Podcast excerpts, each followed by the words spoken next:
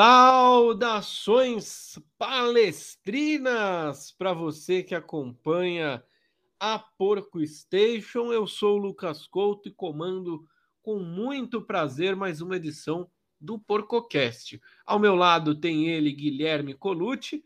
O tema de hoje é a vitória do Palmeiras sobre o Cerro Portenho na quarta rodada da Libertadores. O Palmeiras está com a classificação encaminhada para as oitavas de final.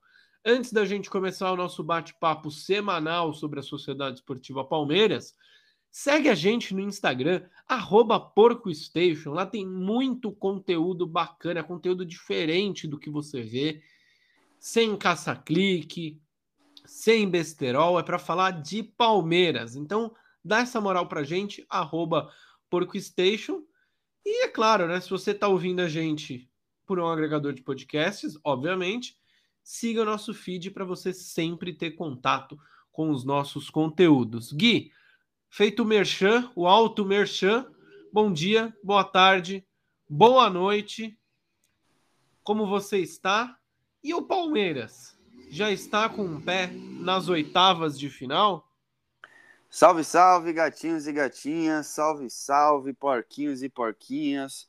Muito bom dia, boa tarde, boa noite para você, meu querido Lucas Couto. Eu estou bem, Palmeiras também está bem e o Palmeiras também já está com o pé nas oitavas de final. É, um podcast atrás, aí, numa longa e distante data, a gente até chegou a comentar, né? Olha, fazendo 10 pontos ali é muito difícil de ficar fora das oitavas, porque dificilmente teremos três times fazendo 10 ou, ou 11 pontos no mesmo grupo, né? Então o Palmeiras já está na casa dos 9 pontos, junto com o Bolívar, os próximos dois jogos são em casa. Então acredito que tá, tá bem encaminhada, tá de boa mesmo. E a notícia positiva ainda, né, Couto, é que o Palmeiras está muito firme na briga para ser a melhor campanha geral da Libertadores. Já que não tem ninguém despontando, Flamengo, Corinthians, dando aquelas derrapadas, acho que vale só realmente prestar atenção no Fluminense e no Atlético Nacional. Talvez no Argentino Júnior aí da vida, mas estamos muito bem nas cabeças mesmo da Libertadores, Coutão. É isso mesmo. O Flu que ainda joga, né, Gui, pelo grupo D. É, ainda o Palmeiras. Bom, ah, vocês sabem quando a gente gravou. Você acabou de entregar, né?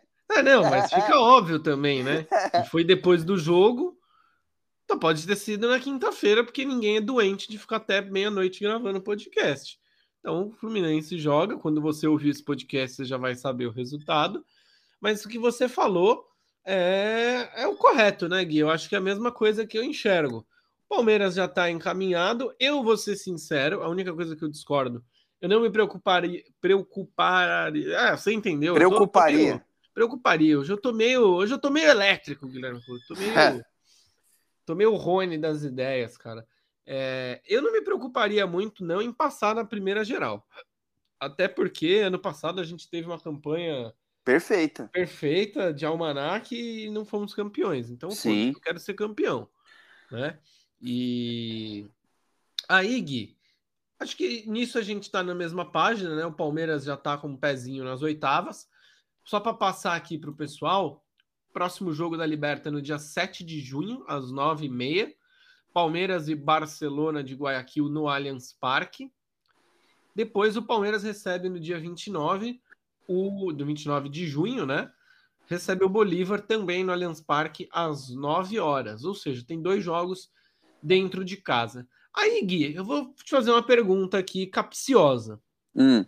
Palmeiras já pode ter o, o boi de meter um time misto, meter um time reserva na Libertadores. É, o que, que você faria? Porque lembrando, né? Palmeiras está vivo nas três competições que disputa. Brasileirão é vice-líder, Copa do Brasil está com a classificação encaminhada para as quartas de final e tem a Libertadores aí que a gente tem chance toda de, de chegar nas oitavas e muito longe se Deus e Ademir da Guia quiserem. Não, cara, assim, sobre começar a colocar time reserva já, eu acho que é melhor não. Entendeu, Couto? A gente não pode dar sopa pro azar. Então, o que eu faria seria colocar um time misto, mas administrar o cansaço mesmo. Acho que contra o Fortaleza, né, na volta da Copa do Brasil, é um jogo essencial para o Palmeiras conseguir dar uma descansada nos principais jogadores. Então, evitar a lesão de Zé Rafael, evitar a lesão de Veiga, sabe? Piquerez. Aproveita, dá uma mexidinha no time.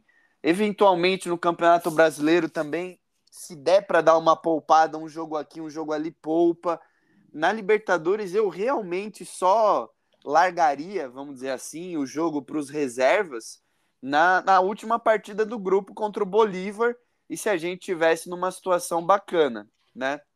Eu não sou um cara também, Couto, que fica encanado em nossa, nós precisamos ter a primeira é, posição geral na Libertadores, mas a gente precisa ter o mando de campo, entendeu? O Palmeiras já mostrou que isso é muito importante.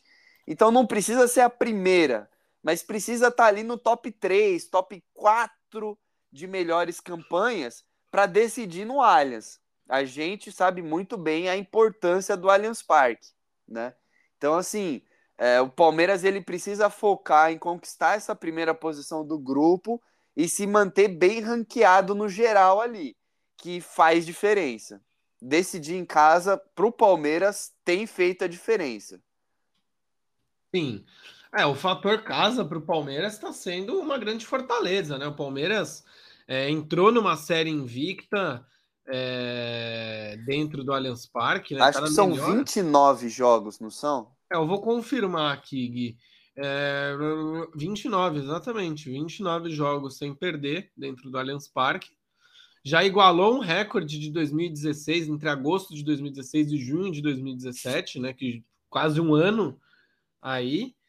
É, e é. E são dois adversários, né, Gui? Que, poxa, o, o time do, do Barcelona que a gente achou que fosse complicar a vida do Palmeiras foi, para mim, o jogo mais tranquilo da fase de grupos. Né? Sim. Foi o time mais, entre aspas, inofensivo da fase de grupos. E o Bolívar, cara, ah, beleza, o Bolívar ganhou da gente, mas, porra, jogou com. O Palmeiras jogou com o time D, não foi nem o time C, foi o time Sim. D. Né? Então não é parâmetro para nada. Então eu concordo com você, com o que você diz, né? Que a gente vai ter esse trunfo. Né? E pode muito bem chegar a 12 a 15 pontos, né? O que é um, um número muito bom. Assim, é, é excelente. Né? É excelente, é excelente. E assim, né, Couto? Voltando uns podcasts atrás, a gente disse: olha, tem que poupar sim contra o Bolívar e depois o Palmeiras recupera. E foi exatamente o que aconteceu. Palmeiras poupou contra o Bolívar, tomou ferro do Bolívar e agora está recuperando gradativamente. E vamos supor que o Palmeiras ganha do Barcelona, o Bolívar ganha do Cerro Portenho. No último jogo, que vai definir quem fica em primeiro, quem fica em segundo no grupo, a gente vai decidir em casa.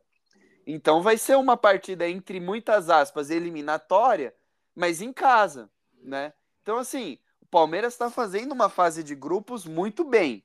Está fazendo com o livro de regras debaixo do braço, literalmente, né? E ainda nesse podcast, um tempo atrás que a gente disse, Couto, não sei se você vai lembrar, mas a gente chegou a falar, pô, faça uma aposta aí de quem será o destaque da Libertadores do Palmeiras Sim. na fase de grupos e quem será a decepção. Eu lembro, hein? eu falei que a decepção seria o Marcos Rocha, e tô acertando assim perfeitamente na mosca, não tá nem sendo titular. E eu falei que a surpresa seria Flaco Lopes. Não, ah. não, não, não acertei tão em cheio, mas ele foi bem. ele foi bem, vai. Sim, é, nos jogos que entrou foi bem, né? Ontem entrou muito no fim, não, não deu é. tempo para ele fazer nada. Até porque, Gui, eu acho que é uma coisa do Abel de colocar ele meio que aos poucos. Sabe? Tá Sim. Tá recuperando ele aos poucos. Então, vai ter essa transição mesmo. Que o cara da Liberta, eu ia perguntar isso para você, né? Quem tá sendo o cara da Liberta para ti até agora? Veiga. Palmeiras, né? Óbvio. É, levando em conta todos os times, tal, acho que o Paulinho que a gente já até chorou as pitangas aí recentemente sobre ele no Galo, tá jogando muita bola, tá deixando literalmente o Galo vivo. mas para o Palmeiras, na minha opinião, é o Veiga e o Gustavo Gomes. O Rony tava sem marcar, né? Teve um período de lesão complicado. Porra, e mas... perdeu um gol ontem, que puta que me pariu. É. Eu gritei gol, eu gritei gol. Cara, eu fiquei, eu fiquei atônito, assim, não botei uma fé que ele perdeu o gol. Mas o Rony é o Rony, a gente sabe, ele vai ficar 10 jogos sem marcar, depois ele vai fazer 5 gols seguidos. É. E, meu, ele vai tirar nota 7,5, 8 sempre. Entendeu? Não, ontem, não, não me preocupa nada. jogo, né? Duas assistências, um gol e jogando pra caramba. Sim. Ah, eu, eu gostei muito do Arthur também, mas o Rony, cara, é impressionante. O Zé Rafael, né, foi muito bem. Zé Gustavo Rafael. Gomes. Acho que esse quarteto, assim, não dá pra gente fugir muito disso. O Dudu, o Veiga ficaram um pouquinho mais abaixo ali, junto com o Luan, que tem toda uma emoção no jogo, né? Luan ele se esforçou para dar uma emoção no jogo, mas acho que não foge muito desse quarteto aí, né? Dos, dos destaques, né, Coutão? Sim. Gui, eu tô com uma impressão, não sei você, você citou Veiga e Dudu um pouco abaixo, que os dois estão cansados, cara. É bem provável. Essa sequência, principalmente o Dudu, a gente não tá vendo o Dudu mais dar aquelas arrancadas dele, entregar é. tanta velocidade a todo momento, como vinha fazendo alguns jogos. É, aí eu vou te fazer uma pergunta, até abrindo um pouquinho aqui o espaço, né? A gente está falando de Libertadores, mas a gente tem de analisar um pouco do todo do Palmeiras, né? Atlético Mineiro é o próximo jogo no domingo, seis e meia. Eu, cara, eu te falei isso. Eu gostaria muito de estar tá nesse jogo. Gostaria muito de estar tá nesse jogo, mas não rolou, né? Da gente ir para BH. Eu queria muito estar tá lá, cara. Porra, BH é sensacional. É, na outra quarta-feira, tem a Copa do Brasil, a volta, e depois o Coritiba no Allianz Parque no dia 4. É... Fortaleza e Coritiba são jogos, eu acho que mais tranquilos. Você é. daria uma, então. uma descansada nesses dois? Porque com o Galo, apesar do Galo não estar tá nas cabeças do Brasileirão, não tá.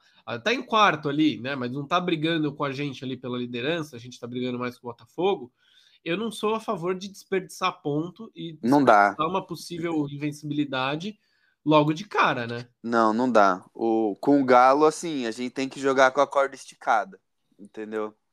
Ou seja, tem que ir com Veiga, Rony, Dudu, Zé Rafael, Gustavo Gomes. Tem que ir com a tropa inteira. A tropa do lazer inteira tem que ir lá pro BH. E vai ser assim, uma batalha, né? Vai ser uma guerra, porque o Atlético Mineiro começou o ano mal, mas está melhorando, né? O Corinthians deu uma ajuda para eles na Copa do Brasil, então a partir daquele jogo eles começaram a se encontrar. E na Libertadores, né? Muito engraçado isso do Atlético Mineiro. Na Libertadores é onde eles estão se reerguendo. Sai perdendo e vira, sabe? Jogo super difícil, eles conseguem vencer eles chegaram um momento tá zerado, tá em último do grupo e sei lá, o Atlético Paranaense com sete pontos. E agora eles já estão batalhando ali para realmente se classificar e de repente até em primeiro. Então assim, com o Atlético Mineiro não dá para poupar. Tem que jogar a Vera. Com o Fortaleza, eu já meteria um time misto. Mas Sim. assim, bota Richard Rios, entendeu? Dá uma, uma poupadinha, assim, o Porra, Marcos só. Só não querendo cortar teu raciocínio, mas que expulsão injusta do Rios, hein? Ah, foi muito fraca, né? Se, um amarelo já seria muito, né? Sim. Mas enfim. Então, assim, contra o Fortaleza, eu colocaria um time um pouco mais defensivo, mais misto. Então, não precisa ser o Rony, bota o Flaco, o Hendrick, não sei. Entendeu? Pô, o Arthur tá cansado. Breno Lopes, sem dó nem piedade. Breno Lopes, entendeu? E contra o Curitiba, aquele esquema que o Abel vem fazendo, né? Começa com os titulares, tenta resolver no primeiro tempo e no segundo tempo administra e troca. Troca geral. Contra o Curitiba tem que ser o jogo do descanso, entendeu? Tem que jogar sério, ganhar rápido, garantir 2 a 0 3 a 0 rápido, e aí pro descanso. Que depois vai vir só patifaria de novo, né? Exato. É, é, depois, deixa eu pegar aqui certinho, né? os jogos. É, depois a gente tem um clássico com o São Paulo, um jogo contra o Bahia fora de casa, Botafogo em casa, que hoje, né, a, a, quem a gente luta, o Bolívar, Atlético Paranaense fora, Flamengo dentro. e Internacional fora, Fortaleza fora pelo Brasileirão. É, então, não é, não é nada gostoso, né, Couto? Nada, nada. Não é nada confortável. Então, assim, o Palmeiras ele tem que aproveitar essa vantagem que construiu contra o Fortaleza para dar uma rodada, para dar uma descansada e contra o Coritiba também, assim. A gente respeita o Curitiba e tal, mas estamos em prateleiras muito diferentes. E é em casa o jogo ainda, né? Então o Palmeiras ele precisa olhar com esse olhar estratégico para essa tabela, que não vai ser fácil. Vai jogar contra São Paulo, depois viajar lá para Bahia, entendeu? Aí logo logo Libertadores, então, meu, é sem massagem mesmo, né, Couto? E não tem do que reclamar.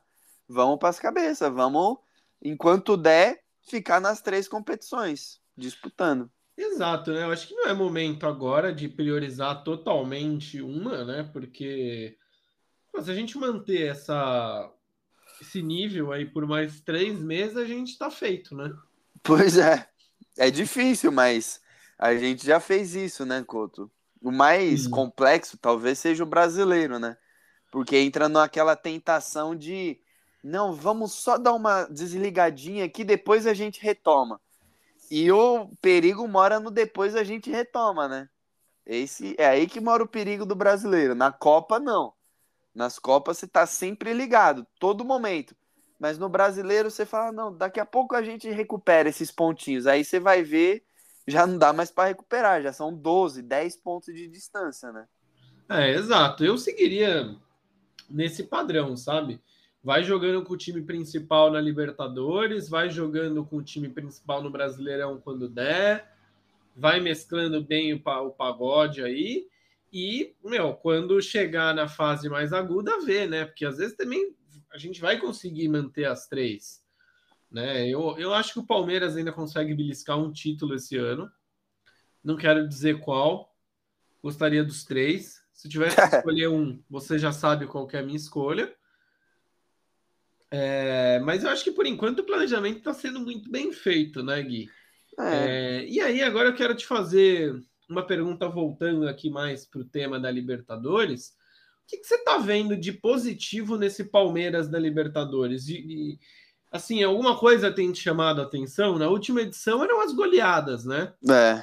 Para mim, Gui, até para te ajudar na sua resposta, para mim é a segurança que o Palmeiras está passando. Então, tá um time muito calmo, tá um time muito seguro, muito tranquilo, jogando sério, mas jogando com uma tranquilidade, assim, sem se desesperar. Exemplo, o jogo com o Cerro aqui no Morumbi. É o que eu ia falar. Né? Que saímos atrás, o time não mudou o plano de jogo, continuou no plano, continuou jogando né, dentro do que se propôs e virou a partida ontem mesmo, né? Teve, jogou a maior parte do jogo com um a mais, não saiu lou loucamente, não. Saiu jogando na mesma, aproveitou os contra-ataques, matou o jogo, fez depois o, o 3 a 0 né? Depois teve a expulsão do Richard, mas assim, foi até um que eu falei no Rios, né? Um jogo tranquilo, um jogo que o Palmeiras Sim. fez seguro. Eu acho, Couto, que o turning point, né, a virada de chave do Palmeiras foi justamente esse jogo contra o Cerro Portenho. Que se a gente voltar um pouco no tempo e lembrar, na época, o Palmeiras estava bem numa situação chatinha na Libertadores, né? Porque tinha perdido o primeiro jogo para o Bolívar, aí vence o Barcelona, tá perdendo para o Cerro Portenho em casa. E o Bolívar já tinha ganhado, né? Então, assim, o Palmeiras ele estava se colocando numa situação muito desagradável e não estava fácil o jogo. O Palmeiras não estava conseguindo pressionar daquele jeito, não estava conseguindo criar muitas chances e nos podcasts mais próximos desse jogo a gente até disse, né? O Palmeiras arrancou a vitória na unha mesmo, na garra. Uhum. Tanto é que o Gustavo Gomes fez um gol e deu uma assistência. Então, assim, foi na pura fibra, na força de vontade mesmo que o Palmeiras arrancou 2 a 1 em cima do Cerro Portenho. Mas, a partir desse jogo, a gente começou a ver uma coisa diferente no Palmeiras, né, Couto? A solidez defensiva começou a aparecer de novo. Se eu não me engano, nos últimos sete jogos, o Palmeiras só foi vazado duas vezes. E isso é uma coisa que o Palmeiras ele perdeu em algum certo momento nessa temporada. Tanto é que a gente criou o podcast aqui a respeito do Palmeiras ser o time da virada, né? Sim. Não dá para você ser o time da virada se você não toma gol. Então o Palmeiras deu essa viradinha de chave e agora nós estamos focados de novo no baliza zero, que é super importante para um time que quer ir longe.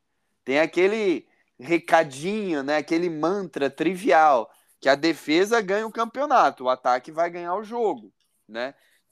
Então, essa correção na defesa, o Palmeiras ter parado de sofrer gol besta, parado de entrar meio desligado, e acho que até mesmo os jogadores entrarem num ritmo físico melhor já agora com a temporada um pouco mais avançada, já não estamos mais no começo da temporada, né, Estamos no Sim. meio do ano, pô. Então acho que isso da defesa ter se encontrado um pouco melhor ajuda. Fica a questão, né, Couto? Será que foi porque o Luan entrou? Fica essa então, questão. Então, Gui, eu ia fazer uma de advogado do diabo aqui, também a gente tem que lembrar que, cara, o Palmeiras teve muitas baixas na defesa, né? Sim, sim. Pô, Marcos Rocha, que é uma rocha no sistema defensivo, saiu, né? Lesionou. Piquerez. lesionou. Piquerez lesionou uma hora. E, e, assim, cara, eu vou ser sincero, né? Ontem o Luan podia ter jogado essa sua teoria aí pra casa do caralho, né? Sim, Porque... ele não, ele se esforçou. A gente gosta do Luan aqui, mas ele se esforçou, né, Contão? Cara, ontem eu tava com uma enxaqueca, maluco. Já tava meio zoado, tô zoado do estômago e já tô com uma enxaqueca do caralho ontem. Uma, o Luan fez eu vomitar a primeira vez, cara. que raiva, tá ligado? Puta que é. pariu, que eu falei, caralho, mano, esse cara vai, vai cagar na farofa. Ele vai conseguir complicar o que tá fácil, né? Vai, vai dar aquela emoção que eu não queria sentir hoje, porque eu tô na merda já. Mas foi bem, né? né? É, Até falei isso no Reels, né? Falei, porra, não vamos arremessar pedra. É. Mas, cara, é, eu acho que assim, o Luan, eu sei que o Abel já tentou. O Luan, para mim, ele tinha que ser testado novamente como primeiro volante, cara. Porque o que o Palmeiras ganha com o passe do Luan, o passe é. vertical do Luan, é assim, o primeiro gol saiu assim. O, o Luan chegou a dar assistência pro gol do Rony, né? É, um passe vertical do campo inteiro, praticamente Perdão, rasteiro. É. Né? É bizarro. É, é assim, Couto, eu, eu acho que o Luan ele é um pouco lento para ser um primeiro volante. Então, levaria tempo para ele pegar essas noções de posicionamento, né? Para pegar literalmente os atalhos do campo. Porque o pessoal vai falar, pô, mas o Felipe Melo não é rápido, mas jogava de primeiro volante, jogava bem. Sim, mas ele tinha os atalhos ali do campo, né? Já sabia onde que a bola ia bater e rebater, o que, que ele tinha que fazer. O Luan, ele tá nessa bitolada de zagueiro. Sempre foi zagueiro e vez ou outra improvisado ali. Cara, é uma teoria que a gente tem há muitos anos, né, Couto? O Luan é um zagueiro reserva excepcional. E ele tá se provando isso. Que é aquele cara que ele é bom o suficiente para ser um reserva de confiança, né? E ele tá, ele tá perfeito nesse papel. O Murilo vai voltar, vai assumir a titularidade, a gente vai falar, poxa, que bom, Murilo voltou. É, não, de fato, né? A gente perde um pouco com o passe vertical, mas o Murilo é mais firme que o Luan. Beleza, vamos lá, mais físico. E vida que segue, entendeu? Então, assim, acho que o Luan ele tá desempenhando muito bem o papel dele. Às vezes dá umas emoções, começou meio mal, né? Com, depois que o Murilo se machucou. Mas é aquela coisa, né? Tava muito tempo sem jogar, precisa do ritmo mesmo de jogo, de campo e bola. Então, cara, o, o Luan a gente precisa ter, ter esse feeling mesmo, né? Mas a força mental que ele vem mostrando é muito bacana, né? Ele erra e ele não desiste. Ele continua tentando passe vertical, recua a bola, pá, vira. Ele não desiste. Ele tá, ele tá realmente com a cabeça nos eixos, Coutão. Exato, né? Não Gui? se abala. Não se abala, né? É, e eu acho que também a receptividade da torcida tá maior. Você não sente isso? Uhum, uhum. Tá uma coisa um pouco mais é, paciente, tranquila, né? mais tranquila. Depois né? do então... mundial, né? O pessoal viu que existe um ser humano ali dentro do zagueiro Luana. Exatamente, né, Gui? Exatamente. é, compreendeu isso, né, cara? Que é uma coisa importante é, e humana mesmo, né? Porque, cara, é, até um, um, um, camarada no Twitter publicou isso, né? Vou, vou pedir para você responder aqui. Quem cagou mais no pau no Mundial, ele ou o Marcos? Luan ou Marcos? É. É complicado, né? Não, cara? não, não é complicado. Você tem que responder. O Luan ou o Marcos? Tem que escolher um. É que, meu, eu tenho a teoria. Isso assim, essa é uma briga antiga que eu tenho. E o meu pai me suporta nessa briga. Então, temos um peso dois aí. Que o Júnior Baiano é um dos principais culpados. Porque. Ele deixou cruzar, né? Exato. E já tinha sido avisado. A única jogada que o United tem é o Beckham cruzando aquela bolinha. E deixou cruzar. Porra, é óbvio que o Marcos fez uma pataquada ali. O Marcos falhou muito mais feio do que o Luan. Mas, porra, não tinha que ter deixado cruzar, né? Enfim, só queria fazer realmente esse parênteses aí. Sim, mas qual, qual que você escolhe? Marcos, Marcos. o Marcos. Cara, sabe por que, que eu vou no Marcão também? Não, o Luan, pô. Não, é... porque o Palmeiras engoliu o Manchester United. Sim. Se não toma aquele gol, a chance de continuar indo em cima, com calma e abrir o placar era maior, né? Teve gol anulado, enfim. E o Couto, é, o que eu ia falar, já e que Luan, nós estamos nos a galera acha história, que, por ah. exemplo, se o, o Chelsea faz aquele gol, Porra, se o Chelsea não faz aquele gol, o jogo é para os pênaltis. Quem garante que a gente ia ganhar? Se naquela época a gente não tava ganhando pênalti de ninguém. Também, ia ser. O, é? o mérito levou para os pênaltis, né? A taça levou para os pênaltis. É, né? e aí perde nos pênaltis lá. O que, que, ia, que, que ia mudar? Não era tão palpável, não é como o pessoal fala. Do é. jeito que o pessoal pinta, meu, parece que o Palmeiras estava ganhando, sei lá, de 2 a 0 e não podia tomar um gol. E tomou, e o Luan foi expulso. É, e aí cagou tudo. Não, não. Não, e assim, né, Couto? Só momento história aqui, né? O gol do Alex na final do Mundial lá de 99 foi mal anulado, né? Muito mal anulado. o pessoal não fala disso, fica piadoca, tal, legal. Mas foi pateticamente anulado, né? Então, assim, a, a torcida já superou essas falhas do Luan, né? Não tinha muito que ele fazer ali contra o Chelsea. Foi uma besteirada mesmo, mas, meu, é da regra. A bola bateu no braço dele, entendeu? Ah, contra o Boca Juniors em 2018. Puta, mano, foi o Luan que falhou, mas foi o Felipe Melo também. Fui o eu time que inteiro. É frango no dia, pedindo Você, entendeu? Então, assim, é, todo mundo se desconectou ali naquela semifinal, naqueles minutos, entendeu? Só que, meu, infelizmente a gente está numa cultura aqui no Brasil que você tem que achar um culpado, você tem que meter uma cruz nas costas de alguém. E o Luan foi muitas vezes já crucificado. Agora parece que ele está com uma sorte um pouco melhor, né? Ele falha, é verdade, falha com menos frequência do que antes, porque ele joga com menos frequência. Mas é o que aconteceu contra o Cerro Portenho. Ele falhou, ele deu o gol pro Cerro Portenho e a bola passa lambendo a trave e vai para fora. Cara, ele falha, mas não compromete. É, tipo, um tempo atrás, o que, que ia acontecer? Ele ia falhar, o Céu Portenho ia chutar, a bola ia bater na trave, o Gustavo Gomes ia quase tirar, mas ela ia entrar. Aí ia ser 2 a 1 um. Aí ia ser aquele Deus nos acuda. Aí a cabeça do cara já vira um trevo. Aí ele levou ele... de novo, aí ia sair o outro gol. Entende? Agora ele já, já tá com essa sorte, assim, tal. Então, meu, é, eu, eu defendo. O Luan, meu, tem que continuar no Palmeiras, tem que ir renovando o contrato dele por enquanto, tá jogando bem, porque ele é um ótimo zagueiro reserva. Ele tapa o buraco ali quando você precisa. E é isso. É, é, ele não, não sei, sabe? Jogar com frequência talvez não faça muito bem para ele. Mas ser o reserva imediato tá ótimo. Tá ótimo mesmo. Ele é seguro o suficiente. Exato, Gui. Bom, a gente já esgotou o assunto aqui, esgotamos o nosso tempo de estúdio. Vamos finalizar, Gui? Vamos lá, Couton, vamos lá. Então faz o seguinte, eu dei o recado no, no começo, você dá o recado no final e se despede, aí eu dou o tchau derradeiro deste programa.